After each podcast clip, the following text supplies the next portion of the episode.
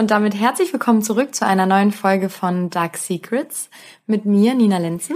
Und mit mir, Friederike Goldkamp. Und heute in unserer 33. Folge wollen wir über die Macht der Clans sprechen, über Bushido und Abu Chaka, weil, wie wir alle wissen und ihr vielleicht auch mitbekommen habt über die letzten Jahre, auf den Straßen deutscher Großstädte tobt ja auch immer häufiger ein Machtkampf. Also viele kriminelle arabischstämmiger Clans haben zum Beispiel in Berlin, Bremen, Dortmund oder Essen über ganz viele Jahre Großstadtkieze erobert und kaum jemand hat sie aufgehalten.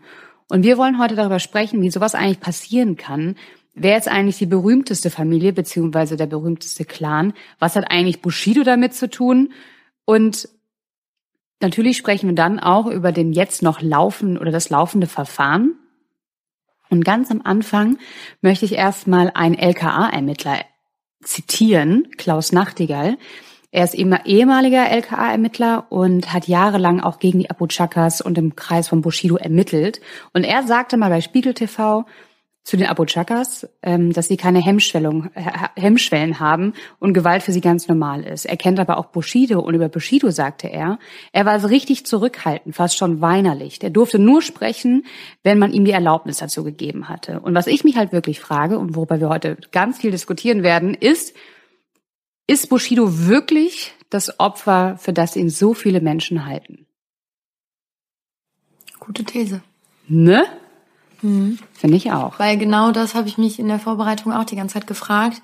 Man, man, also man verfolgt ja irgendwie oder ich kenne, man kennt ihn ja schon seit so vielen Jahren, also seit er angefangen hat und ich erinnere mich immer wieder an die ganzen Songtexte, wo er irgendwie bei bei Agro Berlin noch war und die waren ja echt hart, ne? Also ich weiß, dass ich die damals, als ich, ja, wie alt war ich da? Zehn, elf, in meinem Kinderzimmer gehört habe und meine Mutter kam nur rein und sagt, was hörst du denn da Grauenhaftes? Das machst du sofort bitte aus. Ne? Also es ging ja wirklich über Homophobie, wirklich absolut fies, feindlich gegen Frauen, gegen Schwule, gegen Lesben, gegen weiß ich nicht was, gegen alles im Prinzip. Und ähm, wirklich die schlimmsten Kraftausdrücke eigentlich. Und ähm, hat sich ja so ein bisschen dann dadurch auch etabliert. Und wenn man ihn heute sieht und, und heute, da, da, da kommen wir auch noch drauf zu sprechen, diese ganzen Interviews aus der letzten Zeit, die ja auch RTL gegeben hat, aber auch dem Stern und es gibt eine Amazon-Doku über, über ihn, ähm, da wirkt er tatsächlich so, wie, wie jetzt auch dieser LKA-Ermittler das sagt, eher sehr soft und sehr nett und sehr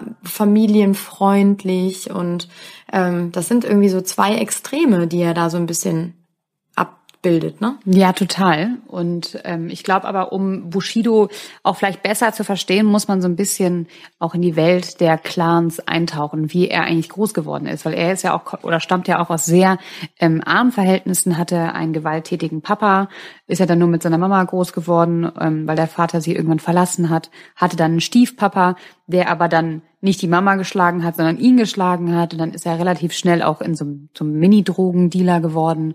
Und ähm, ja, hatte es nicht immer einfach, war viel auf der Straße unterwegs und halt in der Berliner Großstadt ist wahrscheinlich auch schon als Jugendlicher mit Clans in Berührung gekommen. Und was mir gar nicht so bewusst war, ist ja, dass ähm, solch diese Clans, die, also ich dachte mal, die haben so 200 bis 300 Mitglieder, aber die können ja bis zu über 1000 Mitglieder haben. Die sind ja riesig und ein riesiges Machtgefilde. Und wenn wir uns jetzt einen sehr berühmten Clan rausholen, raussuchen, den Abu Chaka Clan, ähm, dann haben die auch an die, also auch super, super viele Mitglieder und die kommen aus dem ähm, Libanon. Ähm, der, der Abu Chaka-Clan geht mich zurück auf Said und Nasmi, die in einem palästinensischen Flüchtlingslager geboren wurden. Und in den 70er Jahren flohen sie halt von dem libanesischen Bürgerkrieg nach Deutschland. Und ich finde, das sagt halt schon ganz viel aus über Clans. Ne? Also wenn man sich mal vorstellt, dass man in einem Flüchtlingslager geboren wird, wo es hundertprozentig keine Gesetze gibt, ja, wo nur der Stärkere gewinnt, wo man sich durchsetzen muss und wo keiner einem zur Hilfe eilt und man sich alles sozusagen erkämpfen muss, ähm, ja, ne, behalte das einfach mal im Hintergrund, warum dann vielleicht macht das auch alles ein bisschen mehr Sinn, was sie auch vielleicht für eine Einstellung haben. Und mittlerweile ist es ja so, dass die Clans seit ja 30, 40, seit den 70er Jahren, Nina, wie lange ist das her? 50, 40 Jahre. 40 ungefähr. Jahre, 40, ne? Mh seit 40 mhm. Jahren in Deutschland sind und halt wirklich ganze Straßenzüge erobert haben und halt da Drogenhandel betreiben, Schutzgelderpressung und einfach so eine komplette ja, Parallelwelt aufgebaut haben, ne? Und eine Parallelwelt, in der die Polizei kaum eine Chance hat. Ja, so gut wie gar nicht eigentlich, ne? Also das ist äh, ja, wie gesagt, seit über 40 Jahren. Oft sind dann deren Mitglieder ähm, illegal hier reingekommen. Die Asylanträge wurden abgelehnt, aber sie konnten auch nicht in die Heimat äh, zurückgebracht werden. Und ja, die haben, wie Fredi wirklich richtig sagt, ähm, das trifft es wirklich so eine Parallelwelt. Man sagt ja auch so irgendwie die, die Unterwelt, ne, irgendwie erschaffen, in der sie tun und machen, was sie möchten und im Prinzip auf, auf den deutschen Staat und auf der, auf das Rechtssystem äh, zu gut Deutsch einfach scheißen. Und ähm, es gibt, ich habe mir auch eine Doku angeguckt über ehemalige Clanmitglieder, ähm, die gesagt haben, die scheißen aufs Grundgesetz. Mhm. Denen ist es egal, die richten sich nicht danach. Ähm, das Einzige, was für die irgendwie gilt, ist deren, deren Gesetze im Prinzip, die sie sich selber überlegen. Und da gibt es nicht viele eigentlich. Eigentlich mhm. ist da alles möglich, auch vor allem untereinander, unter den Clans. Ähm, und die kennen dann wirklich keine Limits. Also da gab es einen Typ, der ist auch noch ein Clanmitglied, der war, ähm, hat sich halt, hat ein Interview gegeben, aber halt so, dass man ihn nicht erkennen konnte.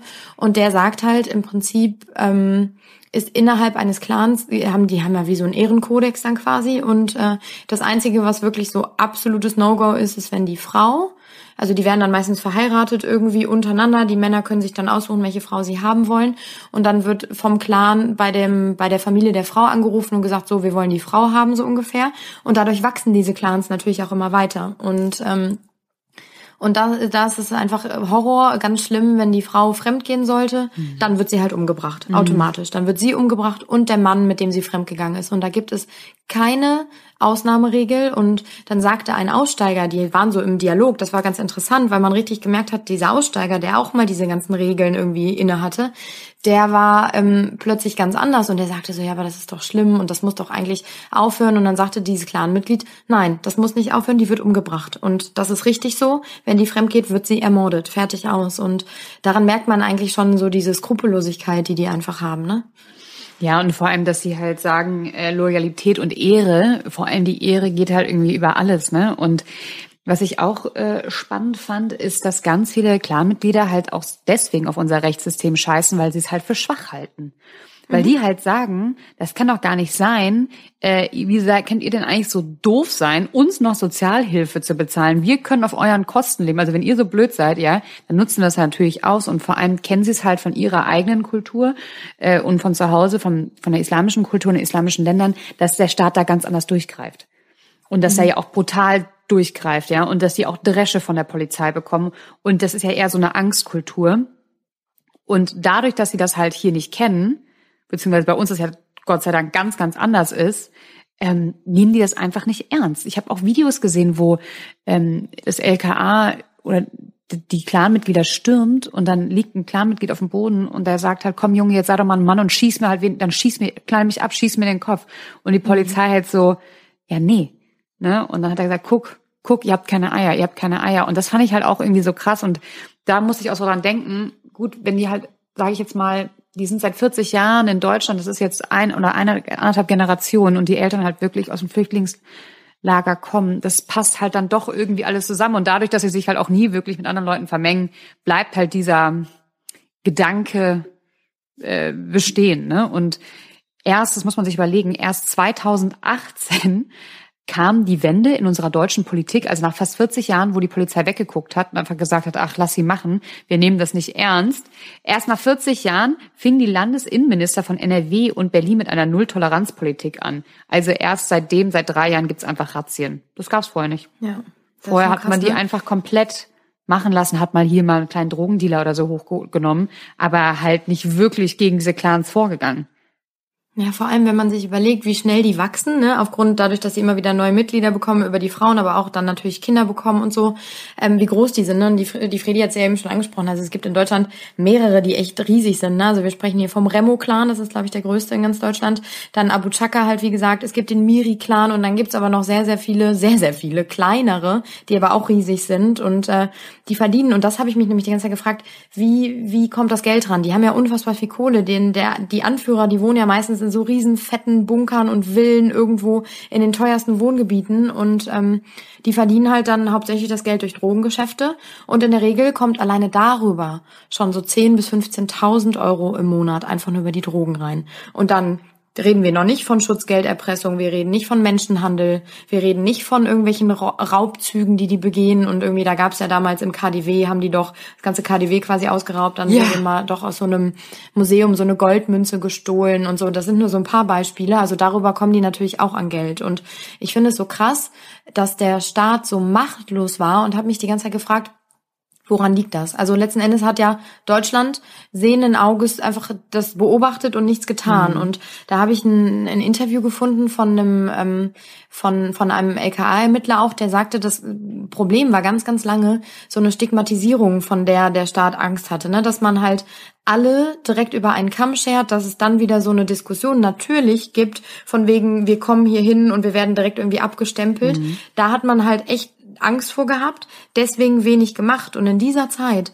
sind die natürlich größer und größer und größer geworden. Und ab, ab dem Moment, wo, wo diese Zero-Toleranz-Policy dann irgendwie eingetreten ist, da war es quasi schon zu spät. Ich ne? sagen. Da ist der Staat machtlos und, und die Leute ähm, die diese Clanmitglieder, denen ist es halt wirklich auch total egal. Die lachen darüber. Also ja, die, aber die finden das ein Joke hier, was hier abgeht. Ja, aber auch verständlich, ne? Also überleg mal, dann äh, machst du das seit 40 Jahren und auf einmal meint die Polizei, da ankommen zu müssen. Also da würde ich auch erstmal sagen, mal Jungs, hör mal, hä? Was ist denn jetzt hier ja. los, ne? Ja. Genau. Und in so einen Clan hat es Bushido verschlagen. Weil die Clans sind ja dann auch berühmt mit ihren Gangster-Rappern, da kommt ja der Gangster-Rap auch her. Und äh, dadurch verdienen sie natürlich auch Geld. Und Bushido war ja auch lange ein Gangster-Rapper vom Abu Chaka-Clan. Aber so hat er ja gar nicht angefangen, ne Nina? Genau, der hat so nicht angefangen. Der fing 2000 ungefähr an.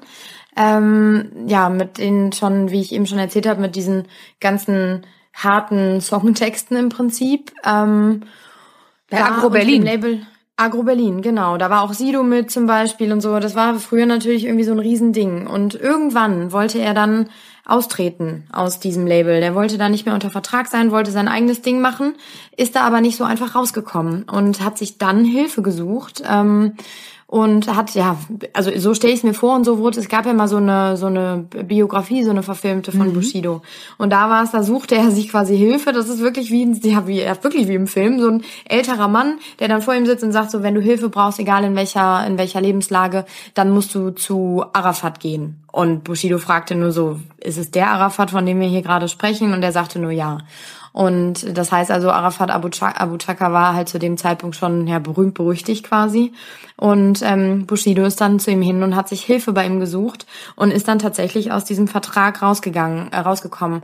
Aber es war dieses klassische, er hat einen Pakt mit dem Teufel geschlossen, mehr oder weniger, weil in dem Moment, er kam raus, konnte dann sein eigenes Ding machen, war nicht mehr unter diesem Label, aber er war im Prinzip ab dem Punkt Eigentum von Arafat und seinen Brüdern. Und ähm, die haben alles mit ihm gemacht. Also er war, er musste alles mit denen abklären, die haben über sein Leben bestimmt und äh, ungefähr, also ich habe verschiedene Zahlen gefunden. Äh, es gibt auch einen Vertrag, einen Managementvertrag zwischen Abu mhm. Chaka, also Arafat Abu Chaka und Bushido. Ähm, da ist die Rede von 30 Prozent jeglicher Einnahmen, die der Bushido irgendwie macht, werden einfach abgetreten. Es hieß dann irgendwann mal vor Gericht, ähm, sagte Arafat selber, er wäre nicht der Manager und es würde sowas nicht geben. Also das war wieder irgendwie so ein, so ein vorgeschobenes Ding, weil seine Frau, da kommen wir später noch drauf zu sprechen, Anna Maria, die Frau von Bushido, ähm, vor Gericht, jetzt der Prozess gegen, äh, gegen Arafat läuft momentan, ähm, die hat vor Gericht ausgesagt, dass teilweise auch 50 Prozent der Einnahmen einfach an ihn gingen. Für nichts und wieder nichts. Also er hat nicht, im Prinzip hat er einfach nur die Hand aufgehalten. Genau. Äh, zumindest ist das die Seite äh, von den Verschischis, Verschischis, ne? Heißt Ferchichis. Ferchichi. Ja. ja. Ähm, und wie, Nina schon sagt, um das wieder aufzunehmen, 2017 hat Bushido sich das dann anders überlegt. Ne? Da wurde es ihm wahrscheinlich zu heiß, hat sich gedacht, das kann nicht sein. Ähm, das ist ja wie eine Zwangsehe und ich möchte hier raus. Aber es ist natürlich nicht so einfach, ähm, einen Clan zu verlassen. Äh, absolut. Man muss aber dazu sagen, dieser Anstoß kam ja eigentlich erst durch Anna Maria, ne, die das mitgemacht hat. Also vielleicht muss man da kurz ausholen, dass Anna Maria 2011 in das Leben von Bushido getreten ist. Die zwei haben sich auf einem Event abends kennengelernt und dann war das erstmal so ein klassischer One-Night-Stand, den sie hatten. Und ähm, am nächsten Morgen hat sie sein Hotelzimmer verlassen und so diesen typischen Walk of Shame hatte sie. Das hat sie auch mal in einem Interview gesagt. Das war ihr total unangenehm. Und Bushido hat direkt danach aber angerufen und so begann irgendwie so diese Liebesbeziehung der beiden und es war dann relativ schnell klar, okay, wir sind echt ineinander verliebt. Die haben dann ungefähr ein Jahr später geheiratet, 2012 war das und dann auch relativ schnell eine gemeinsame Familie gegründet und über die Jahre, so hat es Anna Maria vor Gericht auch ausgesagt, ähm, ist es immer extremer geworden, dass Arafat sich in deren Beziehung eingemischt hat und sie auch angegangen ist. Also er hat sie teilweise aufs Übelste beschimpft, er hat bestimmt, was sie machen darf und was nicht ähm, und ist sie echt angegangen. Und dann kam es irgendwann zu, zu einer Auseinandersetzung, da soll Bushido auch ähm, Anna-Maria geschlagen haben und äh, Bushido? Und Ara Oder, ja, und, ja. Ara ja. und Arafat hat, hat sie fertig gemacht und Bushido saß nur dabei und hat einfach nichts gesagt und da da ist dann wirklich, dann ist sie eine Zeit lang zu ihren Eltern, zu ihrer Mama gezogen Krass, wieder und hat den Kontakt abgebrochen. Ähm, und äh, das war so eigentlich der Punkt, wo sie gesagt hat, also entweder ich oder Arafat. Mhm. Und sie war so der, der, der Stein, der das Ganze ins Rollen gebracht hat, dass ähm, Bushido, wie Fredi das jetzt eben schon angesprochen hat, gesagt hat, ich will hier raus aus diesem Verhältnis. Und das war eben, wie gesagt, nicht so leicht. Vielleicht soll man noch kurz dazu sagen, ähm, Anna Maria ist die Schwester von Sarah Connor. Kleine ja. Side-Info. Und, und, Sarah Connor und fand Sarah das immer gar nicht gut, ne? Nee, nee, weil sie, glaube ich, wusste. Und da gibt's auch ähm, Expertenstimmen, die halt auch schon gesagt haben, in dem Moment, wo du weißt, dass, dass Bushido oder jetzt dieser Mann mhm. ähm, mit, mit diesem Clan agiert, ist, ist eigentlich klar, was dann passiert. Dass da Fremdeinwirkungen sind, dass da Gewalt herrscht, dass da ähm, ja Umstände halt einfach sind, die nicht, nicht normal sind, in Anführungsstrichen. Und äh, dass es halt auch vor allem gefährlich ist. Ne? Absolut. Und ähm, 2017, als dann Bushido auch gesagt hat, ich so, ich möchte jetzt hier raus, gibt, gab es auch Gerüchte und ganz viele Schlagzeilen, zum Beispiel, dass irgendwie Bushido eingesperrt worden ist, dass es einen Säureangriff auf Anna Maria gab, dass die Kinder bedroht worden sind und dass Bushido mit einer Flasche geschlagen worden ist. Und das mit der Flasche da habe ich am Anfang so ein bisschen drüber hinweggelesen, weil ich dachte, ja, mein Gott, also mit einer Flasche schlagen fand ich jetzt irgendwie nicht so schlimm, aber tatsächlich ist das äh, sehr, sehr, sehr, sehr wichtig, weil ähm, ist das ganze Gerichtsverfahren basiert auf gewissen Ereignissen, von denen ich euch jetzt erzählen möchte. Und zwar soll es zu einem Treffen gekommen sein am 18.01.2018. Also da waren sie halt schon ein Jahr lang dabei äh, zu gucken, okay, ähm, wie trennen wir uns jetzt hier? Ist natürlich auch um super viel Kohle gegangen, ne? Und da wollte wahrscheinlich der Abu Chaka-Clan nicht so schnell darauf verzichten, genauso wenig wie Bushido. Und wie gesagt, an diesem 18.01. war das dann wohl so, dass sie sich getroffen haben. Und das ist jetzt die Schilderung von Bushido. Das ist jetzt Bushidos Version der Ereignisse. Und Bushido kam um 17 Uhr ins gemeinsame Büro und Arafat hat ihn wohl dort schon erwartet mit drei Brüdern, also halt auch nicht alleine, sondern halt mit Verstärkung, wovon sich Bushido natürlich direkt so ein bisschen eingeschüchtert gefühlt hat. Dann hatte Arafat relativ schnell das Büro abgeschlossen und ähm, Bushido bedroht und ihn als Betrüger bezeichnet. Ähm, er hat wohl zu ihm gesagt, ich habe dein Spiel durchschaut und ähm, du wirst hier nicht mehr lebend rauskommen. Dann soll Arafat ihm auch eine Wasserflasche ins Gesicht geschlagen haben und seine Familie bedroht haben. Ne? Also dieses klassische schwickt deine Familie. Und was man ich aber dazu sagen muss, ist, es gibt keine Fotos von dieser Verletzung. Die gibt es nicht. Das ist jetzt alles nur die ähm, Beschreibung vom Bushido. Sorry, ich hatte da gerade einen kleinen Hänger. Die Beschreibung mhm. vom Bushido. Und dieses Treffen, weil er ja danach nach Hause kam zu Anna Maria und total aufgelöst war, wahrscheinlich so wie sie sagt, ist halt die Grundlage der Anklage gegen die Abu Chakas. Danach nimmt halt auch Bushido und Anna Maria Kontakt zur Polizei auf.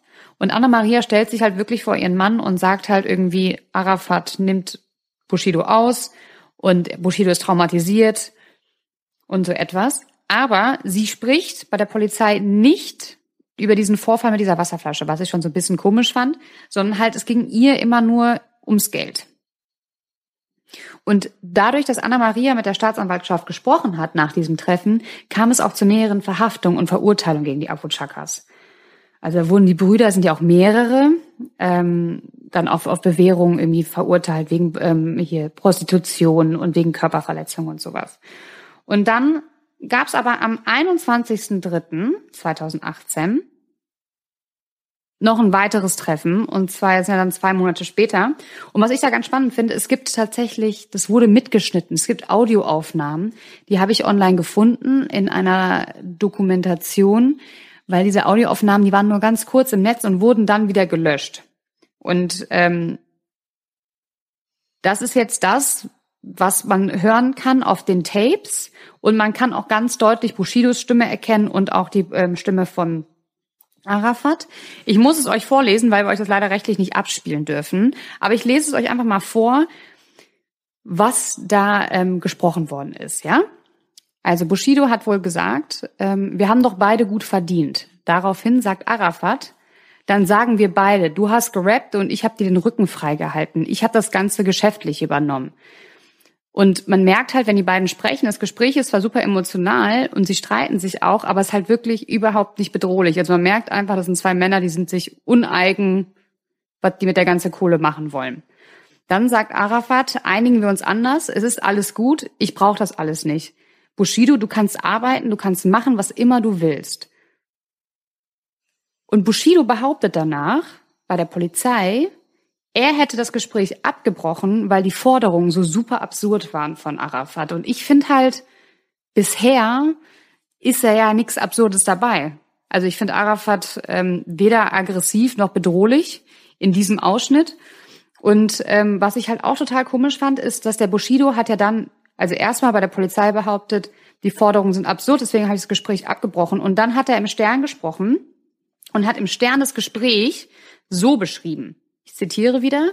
Wir saßen in seinem Wohnzimmer. Er schlug mir mit dem Vertrag ins Gesicht. Ich lief zur Tür und er schrie, verpiss dich, renn doch zu deiner Frau, renn zum LKA. Ich werde dich, ich werde euch alle ficken. Fakt ist aber, dass das, der Mitschnitt so endete.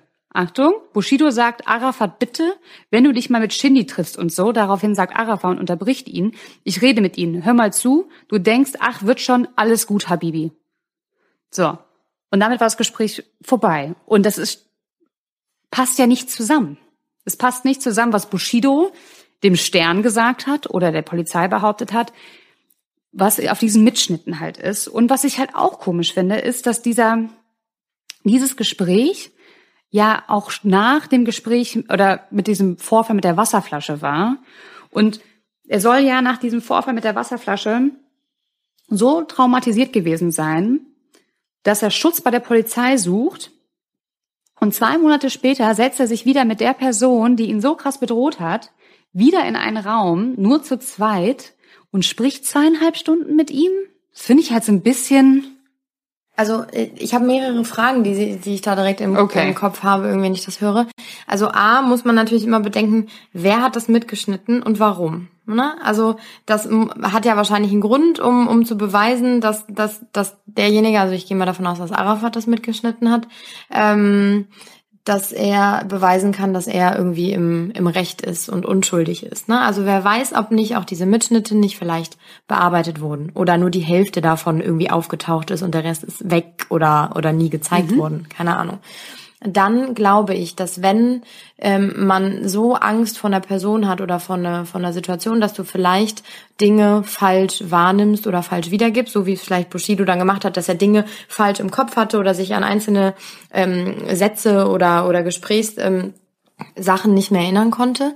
Plus, ich glaube, dass er diesen Polizeischutz, den er sich dann nach diesem Vorfall mit der Wasserflasche geholt hat, ähm, das war ja auch, weil in diesem in diesem Raum mit mit Arafat und seinen Brüdern da, das war ja alles irre. Also die haben ja rumgeschrien und haben ihn ja bedroht und haben ja auch gesagt, du kommst hier nicht mehr lebend raus und so. Also ich glaube, da wurde ihm zum ersten Mal bewusst, oder wahrscheinlich wieder bewusst, äh, dass er gefühlt irgendwie gegen diesen mächtigen Clan da kämpft und äh, im Prinzip keine Chance hat. Und ich glaube sogar, dass er und ihm und sein Leben wäre ihm sogar noch egal, wenn er nicht Anna Maria und die Kinder hätte. Und wahrscheinlich hat er diesen Polizeischutz auch der Familie zuliebe, zuliebe ist das falsche Wort, aber wegen seiner Familie dann irgendwie beantragt, ne, dass ähm, dass die halt geschützt sind, weil ich glaube auch nach diesem diesem ähm, Säureanschlag, der da irgendwie auf die Kinder und auf Anna Maria, die der, die, der Arafat hat ja auch gedroht, die zu entführen und sowas alles, also diese diese geplanten Anschläge, ähm, das macht natürlich was mit einem. Da hast du auf einmal Angst und du du realisierst in dem Moment auf einmal, was für eine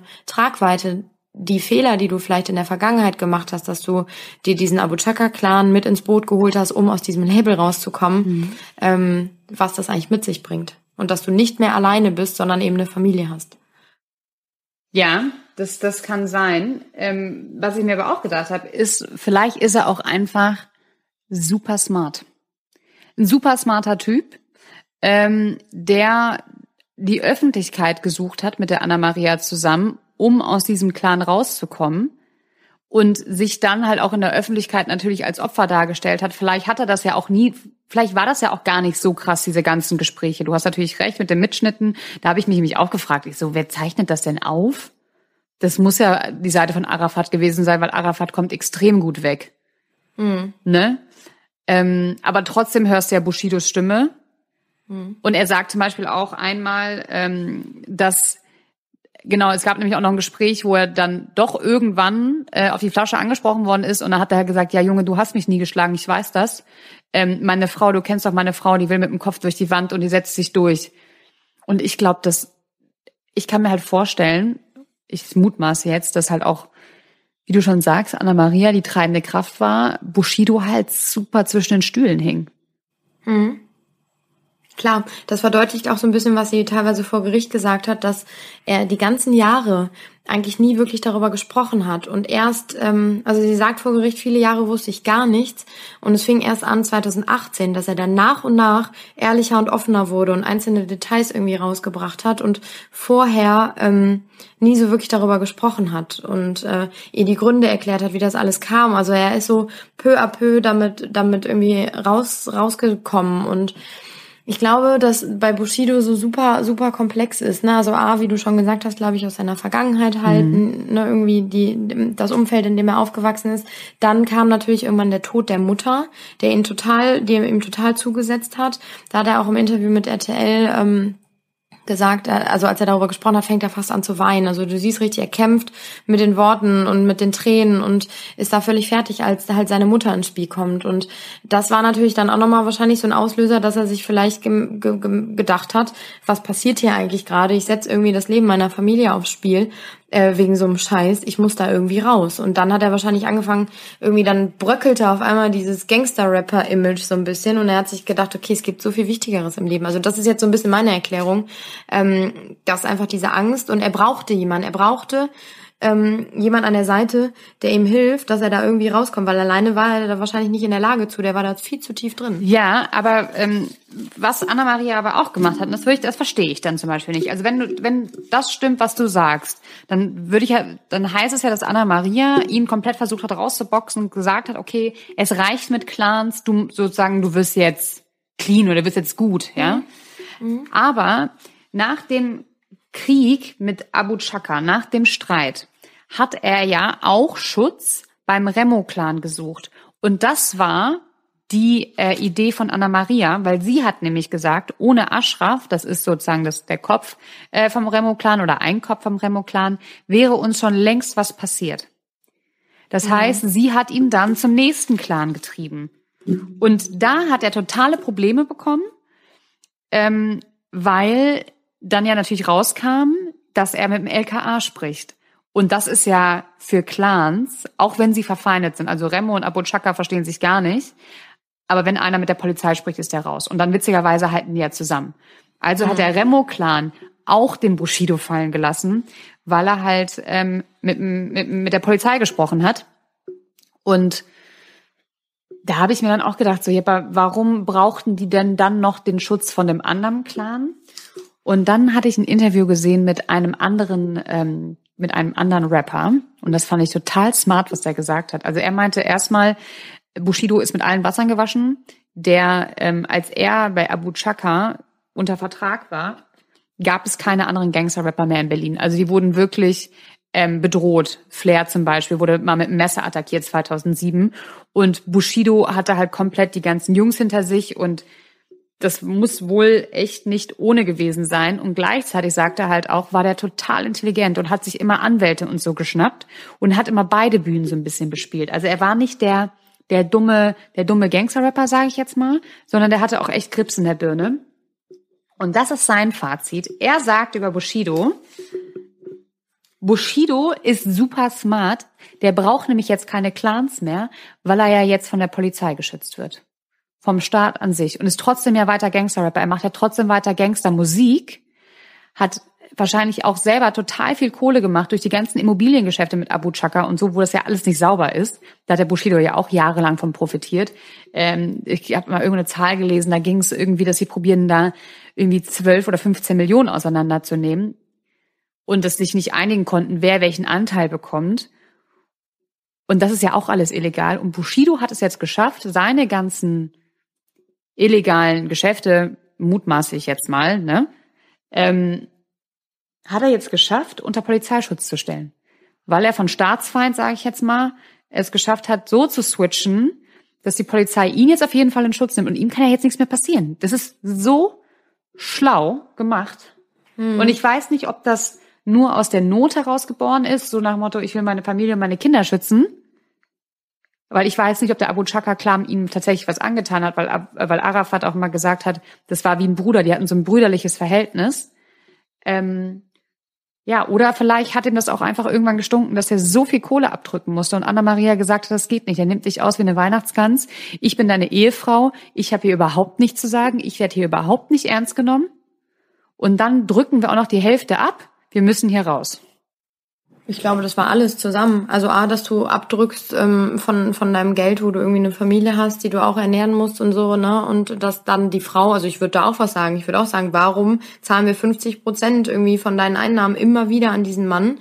Ähm, und ich glaube aber auch, dass dann die Angst und wie du sagst, ja, Arafat hat mit Sicherheit gesagt, das ist wie ein Bruder für mich, aber das zeigt ja alleine, tritt, wenn jeder, der aus einem Clan austritt, so wie in diesem Interview, der hat sich unkenntlich machen lassen, ähm, der wollte nicht erkannt werden, weil das, glaube ich, echt höchstgradig gefährlich ist. Und da habe ich nämlich eine richtig gute Anekdote oder Anekdote, eine Geschichte zu. Ein ähm, Studienkollege von mir, mit dem ich zusammen studiert habe. Mhm. Ich, ich sage jetzt hier keine Namen und ich sage auch nicht, aus welchem Clan der kam oder kommt. Ähm, sein Papa war das Oberhaupt ähm, von einem Clan hier aus Umgebung Köln. Ähm, und äh, er hat seinen Namen geändert, seine komplette Identität. Der heißt nicht mehr so, wie er mal hieß. Der hat sich irgendwann mit. Dein, dein, glaube, dein, dein Schulkollege jetzt? Ja. Okay. Ja.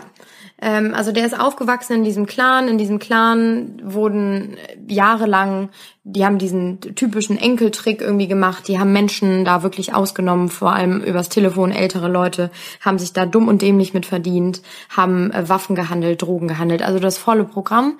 Und dieser Junge ist in diesem Clan aufgewachsen und hat sich irgendwann, was hat er mir erzählt damals, mit 16, 17 ungefähr, ähm, dagegen entschieden, dass er gesagt hat, genau dieses Leben, die, was meine Familie mhm. hier führt und mein Vater, der ist nun mal das Oberhaupt irgendwie, ähm, das möchte ich nicht führen. Und er hat sich äh, sozusagen davon losgeeist und er hat seitdem keinen Kontakt mehr mit seiner Familie, lebt mit einer anderen Identität, ähm, hat einen anderen Namen und äh, das zeigt ja schon, und das ist der Sohn von dem Oberhaupt. Wenn der schon nicht mehr so heißen kann, wie er eigentlich heißt und irgendwie super vorsichtig irgendwie sein, sein Leben gestaltet und aufpasst, mit wem er befreundet ist, wem er was erzählt mhm. und so weiter und so fort, das zeigt ja irgendwie so ein bisschen, ähm, die, die Vorgänge von so einem Clan, ja. wenn da jemand austreten muss. Nein, natürlich, das ist, ja, Absolut, das ist natürlich äh, äh, total schwierig. Vor allem, ich glaube, ich weiß gar nicht, wie sehr die ein Problem damit haben, dass man austritt oder dass die Schiss davor haben, dass man halt auspackt. Ne? Das mhm. ist es halt oft. Und aber ich frage mich dann auch so: Bushido und Anna Maria, die haben so viel Geld. Wieso wandern die denn nicht einfach aus? Ich würde ja, mich haben doch. Die ja, haben die ja schon mal überlegt, ne? Also tatsächlich. Äh, ja, aber dann ist glaube ich immer wieder. Die, Kopf, aber die leben aber, doch noch in Berlin oder nicht? Hm? Ja, wie? Warum lebt man denn noch in der gleichen Stadt? Also das verstehe ich nicht. Das geht mir wirklich nicht in den Kopf. Ja, aber ich glaube tatsächlich, dass du A, ist das dann eine Form von Aufgeben und Schwäche zeigen, so nach dem Motto, wir kuschen, wir hauen ab für euch, wir geben hier unser Leben, das Leben unserer Kinder, die gehen ja auch in die Schule, in den Kindergarten, ja, die haben da Freunde. Ja andere gute Schulen. Geben wir ab, ja, das schon. Aber ich glaube auch tatsächlich, wohin willst du auswandern, wenn du ähm, jetzt nicht niemand bist. Äh, also ich kann mir vorstellen, dass die diese Machtstränge und diese Connections von so Clans, mhm. die sind ja länderübergreifend. Die haben ja dann irgendwo anders wieder irgendwen. Und im Zweifel tun die dir woanders irgendwas an. Also ich glaube, diesen Polizeischutz, den die jetzt haben, die haben ja wirklich 24 Stunden Objekt und Polizeischutz, der da bei denen, bei denen zu Hause vor der Tür, im Garten, die stehen überall. Und ähm, Anna-Maria sagte auch, die haben sich mittlerweile schon dran gewöhnt, auch die Kinder haben sich dran gewöhnt, was ja eigentlich irgendwie traurig ist. Aber ich glaube, dass du um diesen Poli Polizeischutz wahrscheinlich auch in, sagen wir mal, die gehen nach, keine Ahnung, Spanien oder so, aber wahrscheinlich auch haben müsstest. Dann musst du wahrscheinlich ans Ende der Welt oder irgendwo auf eine einsame Insel vor Australien gehen oder so, dass, dass dir da nichts mehr passiert. Also ich glaube, dass wir uns gar nicht vorstellen können, wie diese Verbindungen von so Clans sind. Mhm. Die sind überall. Das stimmt. Und jetzt ähm, fällt mir gerade auf, haben wir über einen ganz wichtigen und den aktuellen Aspekt noch gar nicht so viel gesprochen. Ne? Und zwar ist es ja so, wir sind auf das Thema gekommen, weil äh, Anna Maria und Bushido ähm, erwarten ja Drillinge. Die ist ja hochschwanger, die Frau. Und ähm, ein Kind ist ja schwer krank, ne? Das äh, wissen sie ja nicht, ob es durchkommt. Und, ähm, und das alles, dieser Stress, und dann auch noch daneben halt der Stress oder das Stress, der Stress, der Stress, der Stress. Äh, vom Gericht, vom Gerichtsverfahren. Und da kann die Nina ja auch noch mal die neuesten ähm, Entwicklungen erzählen, was da so passiert ja, ist. Erstmal glaube ich diese diese schlimme Nachricht vor ungefähr einer Woche genau, ne, dass die zwei irgendwie Drillinge bekommen und äh, eins davon so unterversorgt ist, dann ist auch noch die Fruchtblase geplatzt von diesem dritten Mädchen und wenn sich die nicht wieder schließt, dann ist es im Prinzip eine Totgeburt, die sie machen muss, ne, auch um die anderen beiden in ihrem Bauch zu schützen. Und ich glaube, das ist natürlich, also ich bin keine Mutter, ich habe keine Kinder, äh, ich kann mir nur ansatzweise vorstellen, wie das sein muss, wenn wenn du so eine Nachricht bekommst. Und Mm, sie hatte in dem RTL-Interview, was sie ähm, gegeben hatte, auch gesagt, dass ihr Arzt ihr eigentlich davon abgeraten hat, vor Gericht auszusagen. Aber diese Frau steht da einfach und sagt, ganz ehrlich, ich muss aber da sein für meinen Mann. Mein Mann hat sonst niemanden, der da irgendwie in dem Moment gerade ihm zur Seite steht im, im Gericht. Und deswegen gehe ich da hin und sage aus. Und ähm, hat das dann auch äh, ein paar Mal gemacht, ich glaube zwei, drei Mal. Und beim letzten Mal ist sie halt eben nicht gekommen. Und ich finde das schon super bezeichnend. Da wurde wohl vor Gericht auch gesagt, ihr geht es nicht gut. Jeder wusste von ihrer Schwangerschaft. Und eine Drillingsschwangerschaft ist nun mal einfach auch eine Risikoschwangerschaft. Ähm, und dann hat der Anwalt von Gegenseite, also von Abu Chaka, gesagt, ja, das wäre ja schon komisch, dass sie jetzt gerade nicht käme. Und das wäre doch alles eine Taktik. Und hat das so ins Lächerliche gezogen.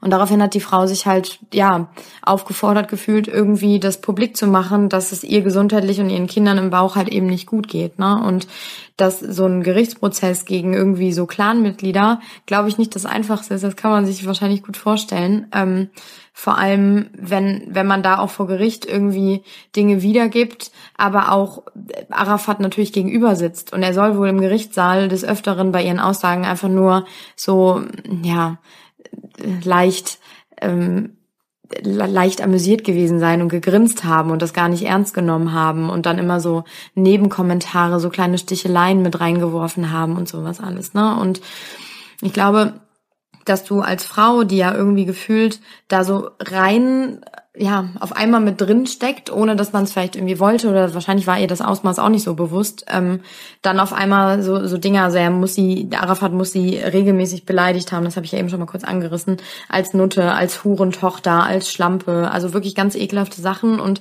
das waren so Kleinigkeiten, die, die drei haben wohl oft was zusammen gemacht, also Bushido, Anna Maria und Arafat und saßen in einem Café zum Beispiel, sagt sie vor Gericht und auf einmal, also sie hatte irgendwie unter, unter dem T-Shirt kein Unterhemd an, sondern nur ein BH und dann ist das T-Shirt zur Seite gerutscht und man sah so ein Stück von ihrem Rücken und einen Teil von ihrer Schulter und dann ist Arafat wohl komplett ausgerastet und hat die auf, im, in diesem Café, in diesem Restaurant komplett angeschrien und, äh, und rumgebrüllt, sodass alle Gäste, die da rum saßen, einfach aufgestanden sind und gegangen, gegangen sind, weil die so Angst hatten und so. Und ich glaube, wenn du dann halt eben vor, vor, vor diesem Menschen in diesem Gerichtssaal sitzt und einfach siehst, der nimmt das gar nicht ernst und der belächelt das eigentlich alles nur, das ist natürlich hart, ne? Und ähm, da, also da, ich glaube, da kann man sich wirklich nur ansatzweise irgendwie irgendwie reinversetzen, ne? Und sie sagt halt auch im Endeffekt, ähm, das war wie eine Dreiecksbeziehung, die sie geführt haben, außer dass sie und Arafat keinen Sex miteinander hatten. Aber Arafat war mehr oder weniger ihr Mann, ihr Mann mit sehr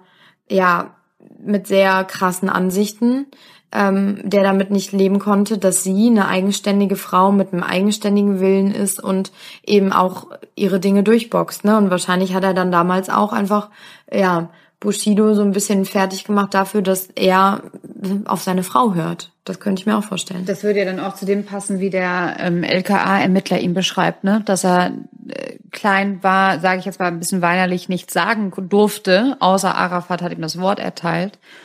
Und die ganzen Gangster-Rapper beschreiben ihn natürlich anders, aber die haben natürlich auch Angst vor den Clans. Immer noch, ist ja klar. Die legen sich ja jetzt nicht, äh, die werden sich ja jetzt nicht auf die Seite von ähm, Bushido krass stellen. Ne? Also ich finde, das ist ein unglaublich äh, spannendes Thema, unglaublich, ja, vielschichtig auch, ne? Also selbst zu Clans. Ähm ja, äh, Nina, da hatten wir gerade ein kleines technisches Problem. Ich habe dich nämlich gar nicht mehr gehört.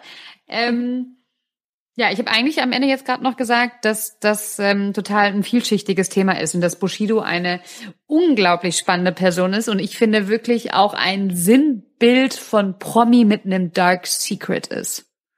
Absolut, absolut. Aber der dieses Dark Secret jetzt gerade so ein bisschen offenbart, ne? Also er geht ja wirklich voll in die Offensive. Also wenn, ich habe mir das mal alles angeguckt, was er jetzt gerade so gemacht hat. Er hat das RTL-Interview gegeben, ähm, er hat mit dem Stern gesprochen, er hat diese Amazon-Doku, Amazon Prime-Doku gemacht.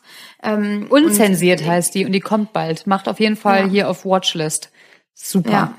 Ja, die soll echt gut sein. Das ist also zumindest das, was man so sieht.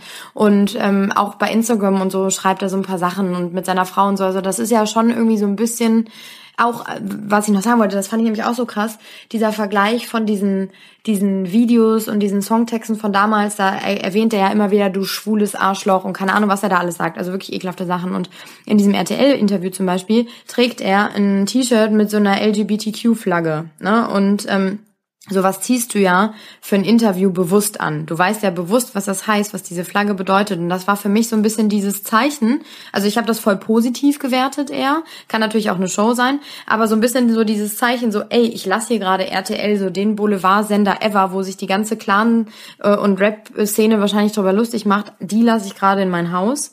Rede mit denen über alles irgendwie. Gebe mich als der Familienvater hier und erzähle alles über meine Familie. Plus ich trage dieses T-Shirt. Das ist halt irgendwie so ein ein, so ein, so, eine, so ein Angriff nach vorne, ne? Und so ein bisschen, um dieses zu zeigen, ich habe mich verändert. Und ähm, vielleicht war es damals wirklich einfach so, so hat er angefangen und hat über die Jahre, über, über Ängste, über Anna Maria einfach gemerkt, okay, so geht's nicht weiter. Und will jetzt so ein bisschen halt einfach zeigen, dass er ein anderer Mensch ist. Und ich finde, ja, also das ist jetzt meine Ansicht, die kann auch komplett falsch sein oder anders, das wissen wir ja nicht, aber ähm, ich empfinde ihn so als jemand, der einfach Fehler gemacht hat in seiner Vergangenheit und jetzt so ein bisschen diese Fehler begradigen möchte. Ja, stimme ich dir schon teilweise zu. Also ich glaube auch einfach, was heißt manchmal vielleicht Fehler begradigen? Ich glaube einfach, er ist erwachsen geworden, er hat eine Entwicklung hingelegt. Ne? Also sieht man ja auch bei Sido, wie Sido angefangen hat mit äh, einer krassen Maske und jetzt sitzt er da in Talkshows mit Joko und Klaas und ist einfach übelst witzig äh, und total sympathischer Bär. Ja, und er hat ja auch bei Agro Berlin angefangen. Ähm, zu dem RTL-Interview, ja, das weiß ich noch. Da war ich sehr überrascht, dass er es gemacht hat.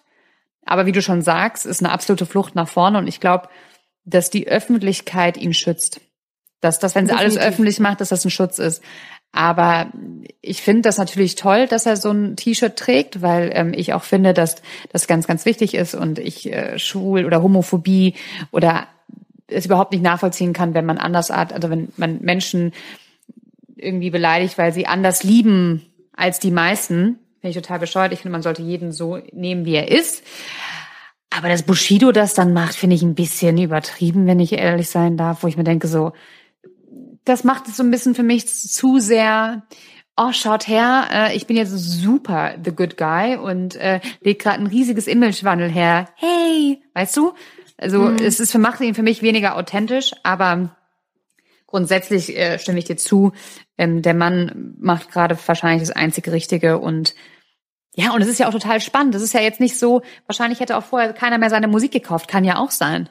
Und jetzt auf einmal legt er einen Imagewandel hin und der wird für eine ganz neue Zielgruppe ja auch spannend. Also ich glaube halt nicht, doch, das ist meine Meinung, ich glaube nicht, dass es nur ähm, so nach dem Motto ist Hilfe, Hilfe. Ich glaube halt auch, dass ähm, er da seinen Nutzen dann draus zieht. Ne? Also klar, erst, also meine Meinung, ich glaube, er will natürlich sich und seine Familie schützen, definitiv, und nimmt auch noch ein bisschen Profit mit, wenn er kann. Das glaube ja. ich. Ja, das kann gut sein. Das kann gut sein. Also ich bin gespannt, wie das weitergeht, auch dieser Gerichtsprozess jetzt und äh, irgendwie, ja, es ist ja immer mehr, bekommt es ja immer mehr Aufmerksamkeit auch, ne? Und äh, was ich so krass fand noch, das, das wollte ich eben schon die ganze Zeit sagen, das muss ich jetzt auch noch sagen, bevor ich es vergesse, ähm, diese, diese ganze Clan-Sache, ne? Und als Arafat und sein, sein Bruder ähm, da aus, aus dem ähm, Gerichtssaal irgendwie rauskommen und es ist klar, sein Bruder, ich habe jetzt gerade vergessen, wie er heißt, ob es Warte, warte, Nasser, warte. Nasser Genau. oder Yasser, die, die haben ja Also- alle ähnliche Namen. Also Nasser ist der ältere Bruder. Und ich Und glaube, ist der, der mutmaßliche. Kopf des Clans und sein Mhm. jüngerer Bruder heißt Mohammed. Und dann gibt's noch Abdallah und Ahmed. Aber ich denk mal, dann meinst du Nasser. Ja, genau. Ich finde es jetzt hier gerade meinen Sachen nicht, ist eigentlich auch egal. Letzten Endes ist es nur das Sinnbild davon. Der bekommt nämlich, ähm, der bekommt nämlich, äh, bezieht ähm, Staatshilfe, also Hartz IV, und soll aber all diese ganzen, in diese ganzen Beteiligungen, die Arafat von Bushido bekommen hat, also A ist eh unklar, ob Arafat die jemals versteuert hat oder ob die schwarz einfach an ihn gegangen sind, wahrscheinlich zweiteres. Und der Bruder soll auch was davon abbekommen haben und parallel die ganze Zeit Staatshilfe bezogen haben. Und das finde ich ist so ein, das ist wirklich einfach nur dieses, wir, wir, wir lachen über den deutschen Staat, was der für uns irgendwie macht und, und treten da irgendwie noch mit Füßen drauf. Und das hat mich nachhaltig in dieser ganzen Vorbereitung und Recherche so geschockt. Also nicht nur dieser Clan, sondern wie viele Clans es gibt und wie viele einfach im Untergrund da irgendwie, also gefühlt ist ja halb Berlin, was, wa- was zu den Clans gehört irgendwie und ähm, wie die da vorgehen. Und da gab es auch Videos von Schießereien auf offener Straße und es gibt ja immer wieder Razzien, was Friedi ja auch schon angesprochen hat und so. Ich finde das erschreckend, dass es heutzutage scheinbar noch so leicht ist, irgendwie da so, so, so, so Dinger zu reißen und äh, davon zu kommen. Da jetzt muss ich auch noch mal was sagen. Und zwar war ich letztens, ähm, war ich letztens für einen RTL Spendenmarathon, habe ich gedreht, und zwar am Kölnberg. Und der Kölnberg ist so ein super heruntergekommenes Assi-Viertel. Ja, also richtig Platte, was man ja eigentlich nur aus Berlin kennt, sage ich jetzt mal. Und ich hätte nie gedacht, dass es das auch in Köln gibt. Also ihr könnt euch jetzt nicht vorstellen, da Müll wird aus den Fenstern geschmissen, es waren überall Ratten, es waren Drogenabhängige, ähm, es waren auf jeden Fall Gangs, hingen da rum und dann halt zwischendrin die ganzen Kids. Und ich habe halt mit den Kindern so eine Hausaufgabenbetreuung gemacht und da habe ich einfach, und ich glaube, das ist nämlich auch das Einzige, wie man dagegen angehen kann, ist wirklich, wenn man an die Kinder geht, ne? Und den Kindern da rauszuholen. da rauszuholen und eine gute Bildung und mit den Sport zu machen, den Aufmerksamkeit zu geben, weil Nina, du kannst es dir nicht vorstellen, es war so süß. Das waren zwei Jungs, die am Anfang waren sie halt natürlich so mega cool, ne? Äh, Und haben auch die ganze Zeit so gangstermäßig mit mir gesprochen. Und irgendwann haben sie mir erzählt, dass sie jetzt demnächst, und da siehst du eigentlich, wie klein die sind, dass die jetzt demnächst auf einen Ausflug fahren ähm, mit der Tagesstätte und dass sie Teamer sind und dass sie total stolz sind, die beiden Jungs, dass sie so Aufgaben bekommen und Verantwortung übernehmen können, dass sie sich schon ganz viele Spiele überlegt haben. Und dann merkst du, die sind noch so Kind und dann zehn Minuten später wollte ich mit denen auf dem Fußballplatz und dann gehen wir aus diesem ähm, aus dieser einen Wohnung raus und mussten hinters Gebäude und da war halt noch ein zweiter Hochhauskomplex und dann da hingen sie alle. Du kannst also wirklich ähm, der Gärtner, der übelste Alkoholiker, ähm, dann standen da die weißen dicken Bands mit den ganzen Typen drumherum. Asim, also es war wirklich wie im Film. Asimucke lief, die ganzen Mädels leicht bekleidet drumherum, ja. Und dann komme ich da mit den Jungs an und dann erstmal, ey, na, komm mal rüber, komm mal rüber. Und der so, jo, ich muss mal kurz zu meinem Bro, ich muss mal kurz zu meinem Bro. Und dann flitzt der halt darüber. Und ich denke mir so, Alter, du bist elf Jahre alt, Mann, elf. Und dann habe ich ihn kaum noch da wegbekommen, weil ich meinte, nee, wir gehen jetzt Fußball spielen. Ich so, nee, Mann, ich will hier mit meinen Kollegen chillen. Ich so, nee, du chillst jetzt nicht mit deinen Kollegen, Alter, wir gehen jetzt Sport machen, ja. Hab den dann halt noch irgendwie damit wegbekommen. Und äh, natürlich die Typen mich dann übelst aufs Übelste beleidigt auch, aber es war mir dann auch egal. Und dann stand da noch so ein anderer Benz und dann fingen die kleinen Jungs an, schon so, ey, guck dir mal die Karre an, Mann, voll geil. So eine Karre will ich auch später haben. Und dann habe ich mir gedacht, ja, und sein Cousin wahrscheinlich hat das Auto, keine Schulausbildung, wenn überhaupt Hauptschulabschluss, fährt bei so eine dicke Karre. Wie hat das gemacht? Wahrscheinlich mit irgendwelchen Drogen. Und dann denken die kleinen Jungs sich, yo, warum soll ich denn zur Schule gehen? Weil das Einzige, was ich will, ist so ein Auto. Also, hepp, auch ab in die Gang und vor allem, ähm, so ist es ja auch bei den ganzen Clans, dir wird ja von oben auch nichts anderes gesagt. Du wirst ja, mhm. sie, auch wenn du ganz klein bist, von den ganz Großen auch direkt damit reingeholt. Und die kennen ja gar nicht, gar, gar keinen anderen Alltag. Das wäre ja für uns so, als würden wir aus der Struktur, die unsere Eltern uns gegeben haben, auf einmal sagen, hä, nee, Mann, ich äh, ja. mache jetzt eine Gang. Ja klar, das ist ja das vorgelebt und das ist voll normal für die. Genau, und unser Leben ist für die so so fremd. so fremd, dass es halt so schwierig ist, da rauszukommen. Und deswegen gibt es die. Amen, das ja, wollte ich noch das, kurz erzählen. Ja. Ja, das ist tatsächlich eine, eine also das Sinnbild eigentlich, wie das läuft, glaube ich. Ne? Ich habe auch in einer der Dokus, da war das auch, dass teilweise die klaren Oberhäupter oder die Väter dann halt ihre Kinder losschicken. Die machen dann irgendwie entweder den Drogenhandel oder eben diesen Raubüberfall oder was auch immer. Und die Väter ähm, fordern dann regelmäßig eigentlich die Hälfte der Beute irgendwie ein. Das heißt, sie lassen ihre Kinder dann in jungen Jahren schon irgendwie für sie arbeiten. Und ähm, genauso mit diesen Enkeltricks, ne? Das sind die Jungs, die dann oder die kleinen Kinder, die dann Mädchen auch, die dann bei den äh, Leuten anrufen und sich als den Enkel irgendwie ähm, ausgeben und dann das Geld irgendwie ran ranbringen. Und die Eltern, die Oberhäupter, die profitieren davon. Und klar, das ist eine Perspektivlosigkeit. Das ist einfach, du bekommst es nicht anders vorgelebt. Und wie soll sich das dann ändern? Ne? Das ist schon, also ich finde das schon krass. Irgendwie finde ich es auch total spannend. Ähm, man kann sich da in der Recherche voll verlieren. Also ich mhm. hätte jetzt irgendwie noch Jahre weiter recherchieren können. Ähm, ich finde, das ist natürlich ein Riesenproblem vom, vom, von unserem Staat irgendwie oder generell, ja. dass ähm, da alle so machtlos sind irgendwie. Total. Ähm, und kann auch verstehen, dass der eine oder andere sich dann vielleicht auch so einem Clan irgendwann anhänglich äh, an, anhängen möchte, weil er halt dem Staat keinen keinen Glauben mehr irgendwie schenkt und irgendwie sagt so, ey, hier läuft alles so schief und dann halt eben so einen Zuspruch da vielleicht sucht. Also das sind so viele verschiedene Probleme und komplexe komplexe Dinge, die da irgendwie vor sich gehen, die so viele verschiedene Ansatzpunkte haben. Und jetzt rede ich mich hier schon wieder um Kopf und Kragen. Also am Ende des Tages ist es einfach echt ein Riesenproblem. Absolut. Und ich hatte dann auch überlegt, ob ich tatsächlich mal häufiger zu dieser Kindertagesstätte fahre und da mal bei dieser Hausaufgabenhilfe. Einfach mal, weißt du, keine Ahnung, und wenn es äh, zwei Tage im Monat sind, man sich dann nachmittags mit den Kiddies ja, hinsetzt, ähm, können wir ja gucken. Vielleicht hast du ja auch Lust mitzukommen, Nina. Ja, voll. Ich finde sowas sehr gut. Lass uns das besprechen. Lass uns das besprechen. Aber jetzt würde ich erstmal sagen, ähm, entlassen, hoffen, entlassen wir euch in den Dienstag, oder? Genau. Und äh, oder an allen, in jeden anderen Tag. Oh, so Gott. Was? Sorry. Was? Wir brüllen uns die ganze Zeit gegenseitig an. Okay, warte, ich mache kurz zu Ende. Ja. Ähm, also ich, wir entlassen euch natürlich nicht nur in den Dienstag, sondern auch in jeden anderen Tag, an dem ihr den Podcast hört. So. Das stimmt. Und jetzt bist du Frau Lenzen. Und äh, was ich noch sagen, ähm, bitte, bitte meldet euch, wenn da irgendwas war, was, was ihr irgendwie noch hinzufügen wollt oder so, weil wir schon gesagt haben, dieses Thema ist so krass riesig und so komplex und hat so viele verschiedene Aspekte noch. Ähm, da können wir nicht alles abdecken. Von daher, was immer ihr irgendwie auf dem Herzen dazu habt, freuen wir uns so, so sehr, wenn ihr euch meldet. Genau. Dann können wir noch ein bisschen weiter diskutieren. Auf Instagram. Willst du noch sagen, wie wir heißen bei Instagram? Dark Secrets. Der Pod äh, Podcast? Der Podcast, ne? Ja. Wir haben den Namen so oft geändert, ich bin durcheinander. Also folgt uns. Tschüss. Tschüss.